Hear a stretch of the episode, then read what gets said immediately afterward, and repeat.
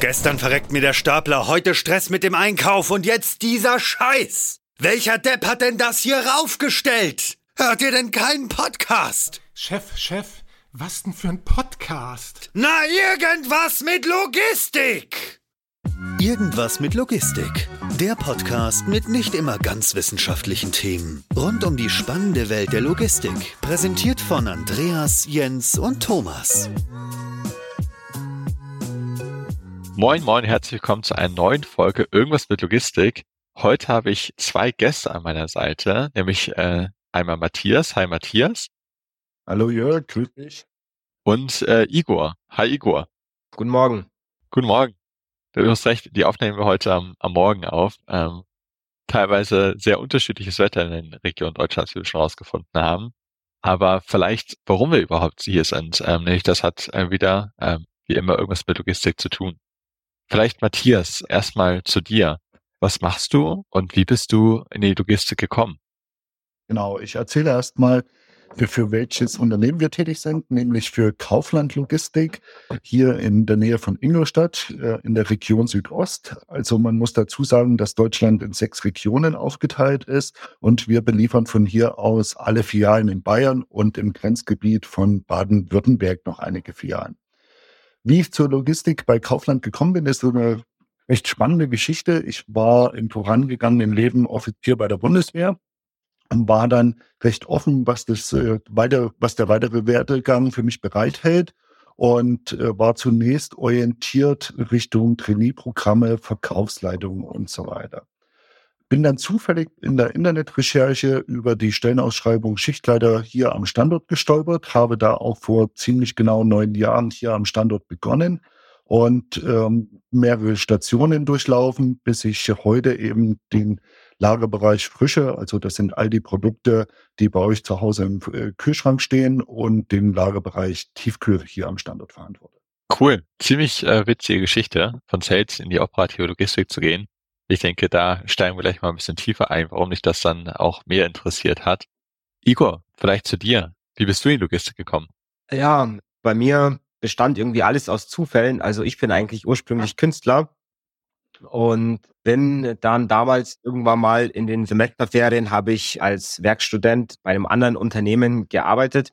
Dort erst an einem Montageband, ja, und da wiederum durch Zufälle dann mal in die Logistikteilung, sage ich jetzt mal, hingerutscht. Äh, mir hat's da super gefallen. Ich habe äh, dann dort angefangen, habe dann das äh, Unternehmen einmal gewechselt, bin dann das erste Mal Führungskraft geworden. Und dann vor sechs Jahren, also jetzt werden es dann bald sechs Jahre, habe ich mich bei der Firma Kaufland beworben, ähm, ebenfalls als Führungskraft.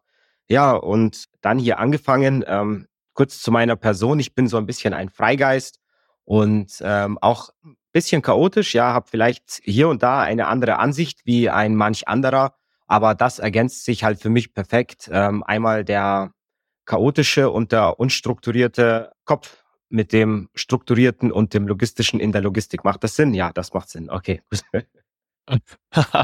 ja, gut, gut, dass du dich selber nochmal bestätigt hast, ähm, dass es Sinn macht. Ist auf jeden Fall eine genauso äh, witzige Geschichte, mindestens genauso witzige Geschichte, wie Matthias hinter sich hat. Ähm, spiegelt, denke ich, so im Durchschnitt auch von dem wieder, was wir tagtäglich erzählt bekommen, dass Logistik oft durch Zufälle, der Werdegang Logistik oft durch Zufälle zustande gekommen ist und dass man es am Anfang eigentlich gar nicht groß geplant hat. Aber wenn man ganz ehrlich ist, äh, niemand denkt mit 15, 16, 17, 18 daran, äh, irgendwas zur Logistik zu machen. Da kommt es eben hauptsächlich darauf an, dass es äh, rechtzeitig geliefert wird und am selben Tag da ist. Darf ich da kurz einhaken, weil äh, das, was du gerade gesagt hast, äh, trifft meiner Meinung nach wirklich auf die ganze Bevölkerung in Deutschland zu, weil man sich einfach keine Gedanken macht über das, was Logistik ausmacht und einfach auch den Umfang völlig unterschätzt. Also ich kann das auch aus meinem eigenen Werdegang wiedergeben. Ich habe natürlich, nachdem ich hier in der Logistik begonnen habe, also im Freundeskreis, in der Familie, unheimlich viel über das berichtet, was meine tägliche Arbeit ausmacht. Aber erst dann, als ich mal wirklich jemanden die Möglichkeit gegeben habe, bei Rundgängen hier am Standort mal hinter die Mauern zu schauen, bekommt man wirklich eine Dimension beziehungsweise eine Vorstellung von dem, was wir hier tagtäglich leisten und was es eben auch so spannend macht. Und mir selber ging es genauso. Ich kannte den Standort vom Vorbeifahren, aber hätte mir im Ursprung nie ausgemalt, dass ich künftig hier beruflich tätig werden würde. Geht mir tatsächlich sehr ähnlich, weil jeder weiß, wie er Sachen lagert zu Hause und denkt, das ist ja gar nicht so schwer. Kann man ja einfach ein bisschen größer machen. Und jeder fährt an Lagerhallen x-mal vorbei an der Autobahn. Stehen jetzt ein paar da und das hat immer vier Wände, ein Dach und steht auf dem Boden und da drin wird schon irgendwas passieren. Macht man sich aber nicht so viel Gedanken darum, dass das eine relativ äh, große und für uns auch mit Sicherheit äh, wertschöpfende Aufgabe ist, wo es häufig gar nicht so angesehen wird. Vielleicht noch kurz zu dir, Igor. Du hast gesagt, du bist ähm, Führungskraft. Da, da muss man irgendwas führen. Aber was machst du da genau? Ja, ähm, als Führungskraft führt man äh, Mitarbeiter und ich bin als äh, Schichtleiter hier tätig. Ich führe circa so 70 bis 80 Mitarbeiter, bereite denen deren Schichtpläne vor, mache die äh, Einteilung, gucke über das ähm, Arbeitspensum drüber, über die Ausliefermengen. Ähm, wir haben bei uns am Standort auch sehr viel Automation, was auch noch mitkalkuliert beziehungsweise berechnet wird. Ich war dazu ähm, einige Jahre für ein Projekt eben abgestellt als Teilprojektleiter. Wir bekommen jetzt bald im Sommer ein neues Betriebssystem in der Logistik, ähm, also quasi ein Update von ähm, unserem System. Dort bin ich jetzt auch als Key-User tätig und bringe das dann meinen Mitarbeitern draußen auf der Fläche bei. Ja, das sind eigentlich so die Kernaufgaben eines Schichtleiters. Ne? Also einmal ähm, sich um das Personal zu kümmern, einmal ähm, drüber zu schauen, dass alle mit Arbeit versorgt sind und einfach ähm, das dargelegte Pensum beziehungsweise den Liefertag dahingehend zu stellen beziehungsweise auszuliefern. Das steht tagtäglich auf der Agenda, ja. Hört sich spannend an. Ich würde es, vielleicht Matthias, bei dir wird es ja, denke ich mal, ähnlich sein. Du, wir sprechen hier von circa 70 Kollegen, ja. die man dann ähm, führen muss. Ähm, wie schafft man das eigentlich in der Größe noch überall unterstützend tätig zu sein und jedem Kollegen oder jeder Kollegin dann auch äh, mit Rat und Tat zur Seite zu stehen, wenn es dann mal brennt? Verliert man da nicht relativ leicht Überblick bei der großen Anzahl? Also die Antwort bei mir ist zweigeteilt, weil ich leite ja den Lagerbereich, sprich ich führe meine Schichtleiter in den beiden Bereichen, die im Tagesgeschäft eben die Mannschaft auf der Fläche führen, die das tagtägliche Doing absolvieren. Und äh, aber wenn ich jetzt dann für meine Schichtleiter spreche, natürlich ist es die Herausforderung äh, im täglichen Doing, da äh, sich zu priorisieren und eben auch in der richtigen Abfolge dann die Aufgaben zu erledigen. Und es gibt halt eben auch keinen standardisierten Tagesablauf, was es meiner Meinung nach eben auch spannend macht in der Logistik, weil jeder Tag hält neue Herausforderungen bereit. Wir bekommen recht kurzfristig, also meist, äh, oder das variiert so ein bisschen über die Lagerbereiche, aber roundabout äh, mit einem Tag Vorlauf die Zahl beispielsweise der Paletten, die wir dann morgen nach äh, Bayern ausliefern. Und klar haben wir unsere Planwerte und ähm, takten unsere Mitarbeiter entsprechend. Aber äh, Lebensmittellogistik ist nicht nur im Feiertagsgeschäft oder seit Corona einmal mehr spannend geworden, sondern ist im täglichen Doing einfach spannend.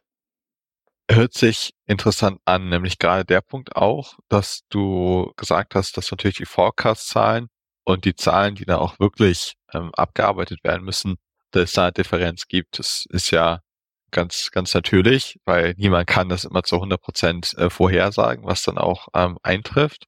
Wie reagiert ihr da drauf? Habt ihr teilweise auch ähm, so große Differenzen, dass ihr neue Kolleginnen ähm, relativ schnell ähm, eintakten müsst? Und wenn ja, wo bekommt ihr das her? Macht ihr es durch Schichtverlängerung? Welche Mechanismen würden da bei euch greifen?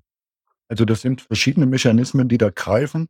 Äh, jetzt neue Kollegen da schnell onzuboarden, ist eher keine Option, da auch der Arbeitsmarkt hier im, in der Region Bayern ja nicht ganz einfach ist. Allerdings hast du ja ein äh, Stichwort schon gesagt, äh, nämlich die Schichtverlängerung. Und das ist die Flexibilität, die man im Lebensmitteleinzelhandel einfach auch braucht. Das ist das eine Thema, aber wir atmen natürlich über den Standort hinweg, so dass wir dann auch mit Verstärkung aus anderen Lagerbereichen, egal ob das jetzt in der Frische ins Food ist, so das Trockensortiment oder umgedreht oder Richtung Obst und Gemüse, da Mitarbeiter verschieben, um das Tagesgeschäft einfach sicherzustellen. Spannend. Igor, du hast ähm, auch Punkt genannt, dass du bei einem Automatisierungsprojekt als Teilprojektleiter eingesetzt warst. Das heißt, deine ursprüngliche Aufgabe, eben vor allem die, die Schichtleitung, die Führung von deinen äh, Mitarbeitenden, hast du da so ein bisschen verlassen. Inwieweit sind solche Projekte A, auch, auch für dich selber interessant, weil du einfach mal was anderes kennenlernst und B, ähm, wie oft passiert das, dass ihr auch Verbesserungsvorschläge mit einbringen könnt, dass ihr sagt, Mensch, lass es mal lieber links rum machen statt rechts rum. Ähm, vielleicht kannst du da noch einen Blick geben. Das ist äh, natürlich, also selbstverständlich äh, interessant, egal in welcher Branche man arbeitet, würde ich jetzt äh, so sporadisch sagen, dass man immer Neues äh, mitnehmen will. Zumindest ist das bei mir so. Das Projekt war halt ähm, mega interessant, weil man ähm, A, einmal eine neue Welt kennenlernt, ne, die Welt der Automation, das entwickelt sich eh ähm, viel über ähm, automatische Kommissionieranlagen oder automatische Kleinteile Leger quasi äh, hier abgewickelt wird oder automatische Hochregalleger und, und, und. Also da gibt's ja unzählige Möglichkeiten, was man äh, aktuell in der Logistik einsetzen kann. Und da ist die Firma Kaufland unter dem Vergleich zu den anderen Mitbewerbern, sage ich mal, was die Logistik äh, betrifft, ganz, ganz weit oben im Automatisierungsgrad. Da schaut man weit in die Zukunft und sagt, okay, was passiert dann am Arbeitsmarkt in fünf, in zehn Jahren? Wie wird da die Lage sein? Und je mehr man jetzt in der Gegenwart automatisiert, umso leichter beantwortet man sich die Frage vielleicht dann in der Zukunft. Und ähm, für mich als Schichtleiter war es halt mega spannend, einmal in das Projekt zu gehen, dann ähm, wiederum ähm, das ganze ähm, Operative drumherum zu machen, ja, die Mitarbeiterschulungen zu planen und zu takten, äh, die Ware für die Tests bereitzustellen, ähm, das neue äh, System lernen, da Prozesse drumherum zu entwickeln, weil der ganze Logistikprozess in dem einzelnen Bereich ändert sich ja mit so einer Anlage grundlegend, muss man dazu sagen. Denn ähm, man bekommt neben der Hilfestellung, sage ich mal, der, der Automatik eben aber auch neue Aufgaben, ähm, die dann zu bewältigen sind. Als kleines Beispiel, ja, man baut ein AKA, man braucht weniger Kommissionierer, dafür brauchst du mehr Techniker und mehr ähm, Abfahrer, die dann die äh, Zufuhr für die Anlage oder die Paletten quasi in die Anlage halt fahren. Ne? Äh, und das ändert sich äh, dadurch und da werden neue Prozesse entwickelt und da passiert es durchaus, dass jemand sagt, hey, pass auf, lass uns das links rum machen, lass uns das äh, mal so rumprobieren. Das ist eigentlich bei uns gang und gäbe dass jeder sich in die Prozesse einbringen kann und wenn da was Vernünftiges dabei ist, dann wird das durchaus umgesetzt, oder Matthias? Definitiv. Und ich möchte gerne an Igor anknüpfen, nämlich was den Part Automatisierung anbetrifft. Ich hatte es ja in meiner Vorstellung schon gesagt, dass ich mir gar nicht ausmalen habe können, welche Abläufe oder welche Dimensionen in der Logistik hier dahinter stecken. Aber der Part Automatisierung, der ist wirklich enorm, insbesondere hier am Standort Geisenfeld. Jeder Jugendliche in Ingolstadt denkt an Audi als Arbeitgeber, ähm, weil man sagte auch, das ist ein moderner Arbeitgeber und weil einfach niemand weiß, auch welche Automatisierungsgrad und welche Modernität und welchen Fortschritt wir hier am Standort äh, bereits leben. Und äh, wir werden jetzt dann dieses Jahr eine automatische Kommissionieranlage zusätzlich zu der bestehenden im Obst, im Foodbereich, sprich im Trockensortiment, in Betrieb nehmen, die dann in der Lage ist, vollautomatisch äh, die Ware, die angeliefert wird, äh, zu depalettieren, aber eben dann auch zu kommissionieren.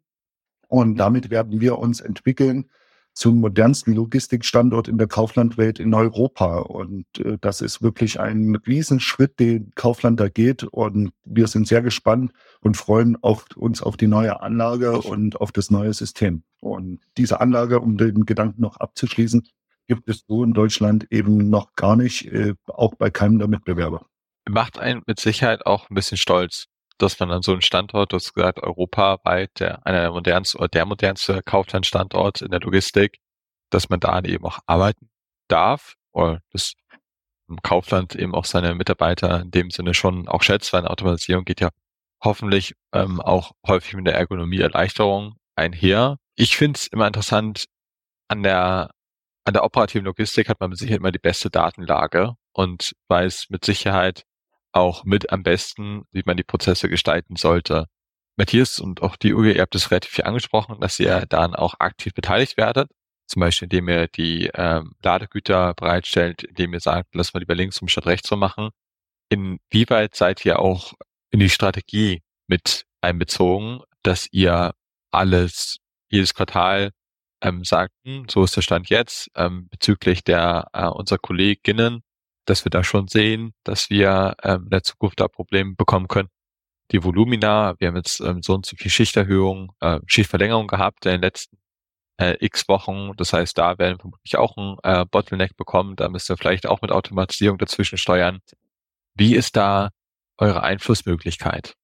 Also die Einflussmöglichkeit ist zweigeteilt, muss man ganz klar sagen. Also wir sind eine große Firma und zum Beispiel Werbestrategien werden natürlich über alle sechs Regionen zentralseitig gesteuert. Äh, das ist dann ein Pensum, was wir am Standort äh, durch eben Mitarbeiterverschiebung etc. auffangen. Aber ich nehme jetzt mal das Stichwort Realübernahmen. Allein da sind wir in der Region in den letzten zwei Jahren um 20 Prozent, was die Filialanzahl betrifft, gewachsen, was uns eben auch mega stolz macht, dass wir das heute bewerkstelligen können und eben auch ohne größere Probleme dann äh, wirklich äh, dem ganzen Wachstum äh, gefolgt sind. Aber natürlich äh, war es dann unsere Aufgabe, zunächst zu reagieren, eben auch im Mitarbeiteraufbau und äh, dann eben auch die Ressourcen zu schaffen, dass wir dieses Pensum äh, nicht nur äh, heute bewerkstelligen können, sondern eben dann auch in der Zukunft. Wie ist der Austausch zwischen den Standorten? Habt ihr da regelmäßige Treffen äh, mit den anderen Standortleitern, Teamleitern, äh, Schichtleitern, wo ihr sagt, wenn starten wir die Lessons Learned aus dem letzten Projekt oder auch aus dem letzten Jahr, was äh, operative Prozesse angeht? Und wie können wir das auf unseren Standort anwenden? Definitiv. Also allein über den Werdegang beziehungsweise auch der Firmenzugehörigkeit ergibt sich natürlich dass man untereinander vernetzt ist. Aber im Zweifelsfall stehen wir dem Ganzen auch sehr offen gegenüber, unabhängig davon, ob man den Kollegen am anderen Standort kennt. Ich kann nur ein Beispiel aus meiner jüngeren Vergangenheit berichten. Wir hatten ein Thema, was wir uns einfach genauer anschauen wollten, weil es sich einfach über KPIs nicht ergeben hat. Und dann bin ich äh, mit meinem Chef einmal in die Slowakei und nach Tschechien gefahren und haben uns das vor Ort an den Standorten angeschaut, wie sie, wie dort die Gegebenheiten sind und dann eben auch die entsprechenden Antworten bekommen, auf die wir vorher in den Kennzahlen gesucht haben. Finde ich sehr interessant. Und ich denke, dass, dass das auch ein Erfolgsfaktor, diese Vernetzung zwischen den Standorten, weil gerade wie auch bei euch in, in einem großen Unternehmen wurde das irgendwo ja schon mal gemacht und durchdacht. Und ich denke, das ist ein großer Vorteil davon, solche Synergieeffekte auch nutzen zu können. Die Frage ist immer, wie man sie auch nutzt, messbar macht. Das ist ja, geht ja so ein bisschen mit Wissenstransfer einher. Habt ihr da auch äh, separate Teams dafür, mit denen ihr zusammenarbeitet? Also zum Beispiel Continuous Improvement Teams? Oder macht das jeder Standort ähm, für sich selber, dass er in seinem eigenen Team das nochmal optimiert? Also wir sind ja zweigeteilt auch unter, unter, im Unternehmen, einmal im nationalen Strang und internationalen Strang. Und da findet dann die Steuerung auch über die Standorte hinweg, was auch über Audits dann herausgefunden wird, wo vielleicht ein Standort da noch Optimierungsmöglichkeiten hat und daraus erfolgen dann die Rückschlüsse für die eigenen Standorte, um da Optimierung vorzunehmen. Super, super interessant. Igor, äh, vielleicht auch zu dir. Du hast das Automatisierungsprojekt angesprochen, wurde ja auch erfolgreich abgeschlossen, nehme ich mal an. Welche Auswirkungen hat das auf dein tägliches Doing und für die Mitarbeiter gehabt? Äh, die KPIs hatten wir schon mal erwähnt. Äh, die werden sich vermutlich grundlegend geändert haben. Habt ihr dadurch noch Komplexität dazu gewonnen? Hat sich dadurch ja eure Arbeitsweise verändert? Vielleicht kannst du da noch ein bisschen mehr drauf eingehen. Ja, also ähm, das Ziel der automatischen Kommissionieranlage jetzt in unserem Fall im Obst und Gemüse oder bei jeder Kommissionieranlage ähm, geht es erstens mal um den ergonomischen Faktor. Man will an erster Stelle den Mitarbeiter entlasten, um so Arbeitsplätze zu schaffen, die auch über einen längeren Zeitraum quasi dann auch ausgeübt werden können. Weil ähm, ich weiß nicht, ob du mal beim Einkaufen warst und da mal so einen äh, Colli Orangen zur Seite ähm, gehoben hast, um zu gucken, ob sich vielleicht darunter noch schönere befinden. Dann wirst du festgestellt haben, dass dieser Colli Orangen sehr, sehr schwer ist. Ja. Also diese Kiste Orangen Colli. Äh, genau, diesen Colli äh, ist einfach die, die, die Kiste Orangen, ja. Und jetzt immer wieder dieselben Mitarbeiter dafür abzustellen, beziehungsweise jeden Tag in die Arbeit zu gehen und dann vor diesen Berg Bergen voller Paletten zu stehen, sage ich jetzt mal, und diese dann umzuschlichten, umzusortieren, diese zu sequenzieren, um ähm, dann irgendwann total erschöpft nach Hause zu gehen, ist einfach kein Job, den du 10, 15 Jahre machen willst, beziehungsweise auch machen kannst. Ja. Ist ja logisch, irgendwann sagt der Körper, nö. Daraufhin hat man sich halt ähm, geeinigt oder beziehungsweise hat beschlossen, dass wir ähm, bei uns in der Firma Kaufland automatische Kommissionieranlagen für meinen Bereich jetzt Obst und Gemüse bauen will. Was hat sich bei uns geändert? Bei uns hat sich eigentlich so ziemlich alles geändert. Ja, wir haben ähm, durch die Anlage keine Mitarbeiter eingespart. Wir haben Stellen eröffnet, die eine Fachbesetzung ähm, erfordern. Also wir haben neue Fachkräftestellen ähm, generiert. Wir brauchen jetzt mehr Automatisierungstechniker. Wir brauchen äh, jetzt äh, mindestens ein, zwei Warenkoordinatoren auf Schicht um da einfach die Anlage überhaupt betreiben zu können. Ja, wir brauchen äh, jetzt mehr Palettenfahrer, wir brauchen Mitarbeiter, die in der Anlage noch arbeiten. Die An Anlage macht ähm, einen Teil vollautomatisch, einen Teil semiautomatisch, also quasi mit menschlicher Unterstützung. Und somit wurden A neue Arbeitsplätze, neue Prozesse geschaffen und das alles so unter den ähm, Hut zu bekommen, das zu koordinieren, da die richtigen Mitarbeiter für die jeweiligen Arbeitsplätze auszusuchen. Das entstammt meiner Feder beziehungsweise äh, meiner Verantwortung und das hat mega Spaß gemacht. Sehr spannend. Ich denke, auch auf der übergeordneten Ebene wird es mit Sicherheit eine gewisse Komplexität dazu gewonnen haben, weil das ganze Lager ein, zwei Komponenten noch dazu gewonnen hat. Vielleicht zur Steuerung der Schichtleiter daher nochmal angesprochen. Hat sich da noch was geändert? Ja, selbstverständlich. Du ähm, musst jetzt deinen Liefertag beziehungsweise dein Pensum jetzt ein bisschen zweiteilen. Du hast einen Teil, der aus der Anlage kommt. Du hast einen Teil, den du noch konventionell draußen auf der Fläche machst. Denn du bekommst nicht 100 Prozent der Ware automatisiert. Denn ähm, es gibt einige ähm, Artikel, die einfach aus physischen Gründen nicht automatisierbar sind. Punkt aus Ende. Ja. Zum Beispiel Holz. Alles, was in Holz kommt, kann über, also zumindest nicht über unsere Anlage gefahren werden. Dafür brauchen wir weiterhin Mitarbeiter, die den äh, Job draußen erledigen. Draußen äh, meine ich außerhalb der Anlage. Und die muss man auch steuern. Man muss quasi äh, im Vorfeld vorbereiten, ähm, welche Artikel nehme ich für den äh, heutigen Liefertag in die Anlage, welche Artikel möchte ich draußen machen. Das macht alles der Warenkoordinator und der Schichtleiter überprüft das Ganze nochmal, ne? weil der verantwortet ja seine Schicht und der gibt dann quasi das letzte Go und sagt, jo, passt, das machen wir so oder nee, lieber WKO, äh, lieber Warenkoordinator, ähm, schau bitte da nochmal drüber, das gefällt mir noch nicht so, wir müssen XY äh, Colli vielleicht noch schieben, vielleicht auf den morgigen Liefertag in einem anderen Lagerbereich und, und, und. Also da gehört schon dann noch viel Koordination und ähm, Planung dazu, ja, doch. Ich glaube, das ist ein gutes Stichwort, nämlich Planung. Und da macht man sich vielleicht manchmal vielleicht zu wenig Gedanken oder geht da zu schnell rüber. Nämlich ein automatisiertes System hat üblicherweise seine Limitation und hat seinen ähm, ja, Sweet Spot, wo es besonders gut ähm, operiert. Aber was es dann auch bedeutet, dass man neue Funktionsbereiche schaffen muss, dass man auch neue Stellen schaffen muss, wie du gesagt hast, gerade Palettenbewegungen, vermutlich zwischen unterschiedlichen Funktions-Lagerbereichen habt, habt ihr neu geschaffen und deswegen auch zugenommen das äh, wird vermutlich noch häufig zu wenig betrachtet, also die Steuerungsmöglichkeiten.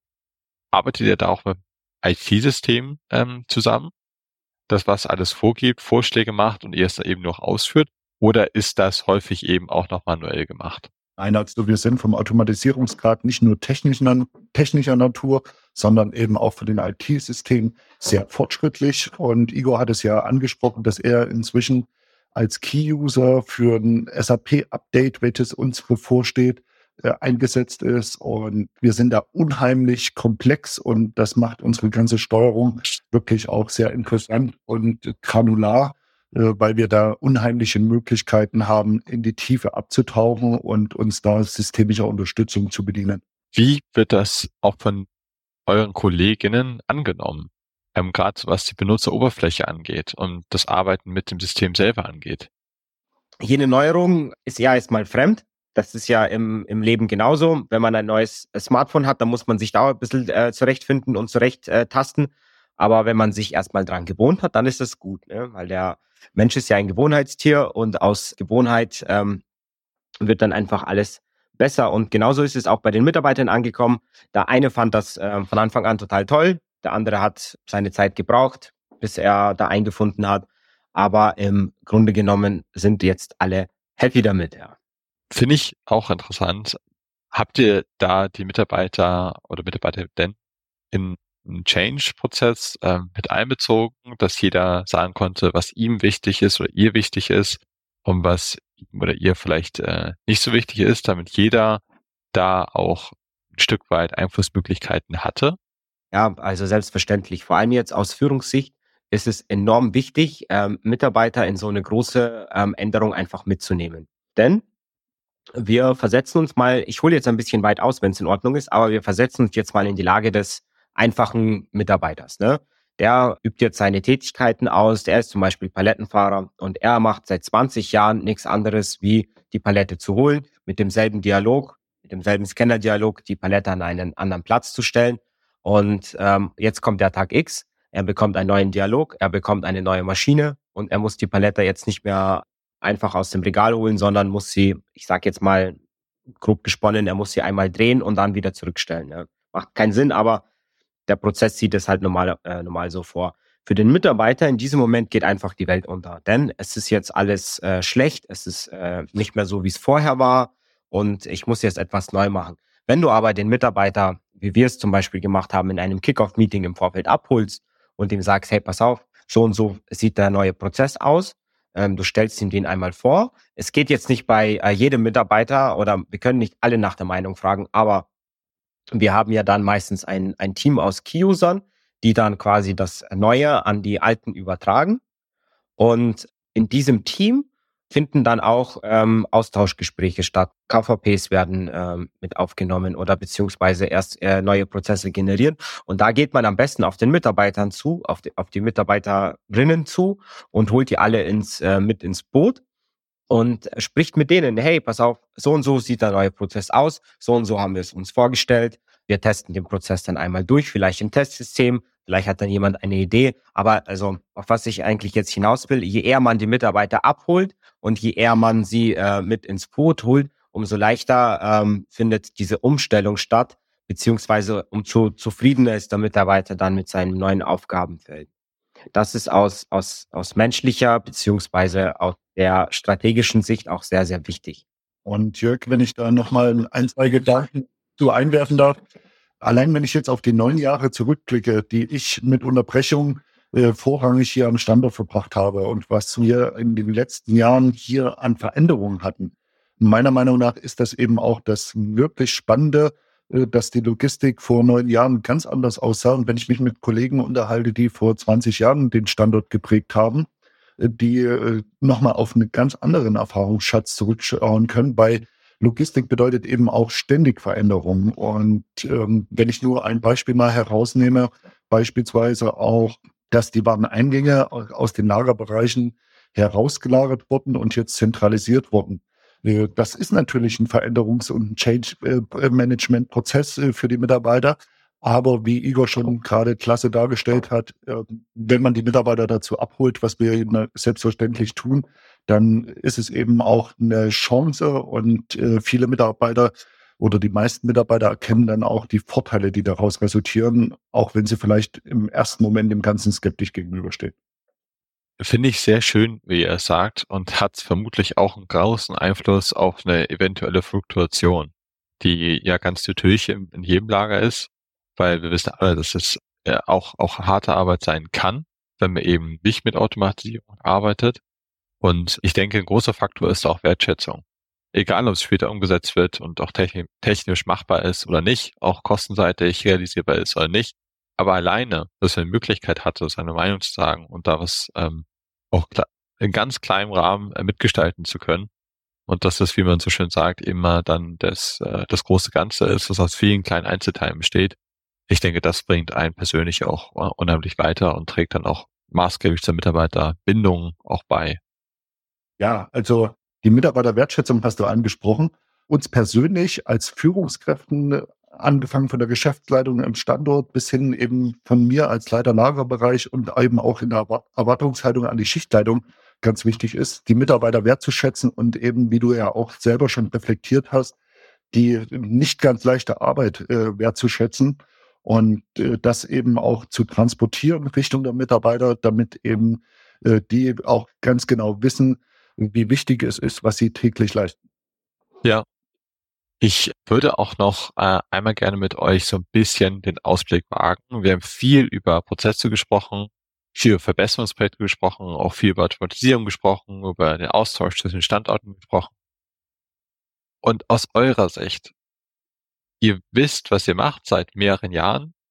Wie wird das in den nächsten ein bis zwei bis drei Jahren aussehen? Wird sich das ändern? Wird es erstmal so gleich bleiben?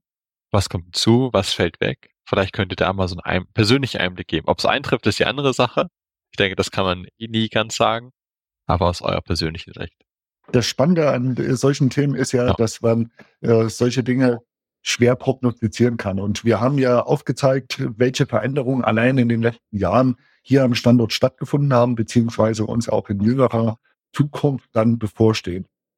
Und das ist eben auch die Herausforderung, damit äh, tagtäglich umzugehen. Und insofern ist eine Prognose jetzt äh, schwer realisierbar. Wenn ich jetzt einfach mal drei Jahre zurückdenke, die Herausforderungen, die mit Corona einhergingen, wie wir die am Standort gemeistert haben, weil der Kunde eben nicht äh, durch zig kleine Filialen getingelt ist, sondern zu Kaufland gegangen ist, wo er eben alle Produkte bekommt, die er fürs tägliche Leben braucht, haben ja unser Geschäft maßgeblich verändert. Insofern muss ich ganz ehrlich sagen, ist eine Prognose da schwierig. Wir freuen uns auf die bevorstehenden Veränderungen, beispielsweise die Inbetriebnahme der Automatisierungsanlage. Wir freuen uns auf neue Filialen, die vielleicht in der Region noch dazukommen.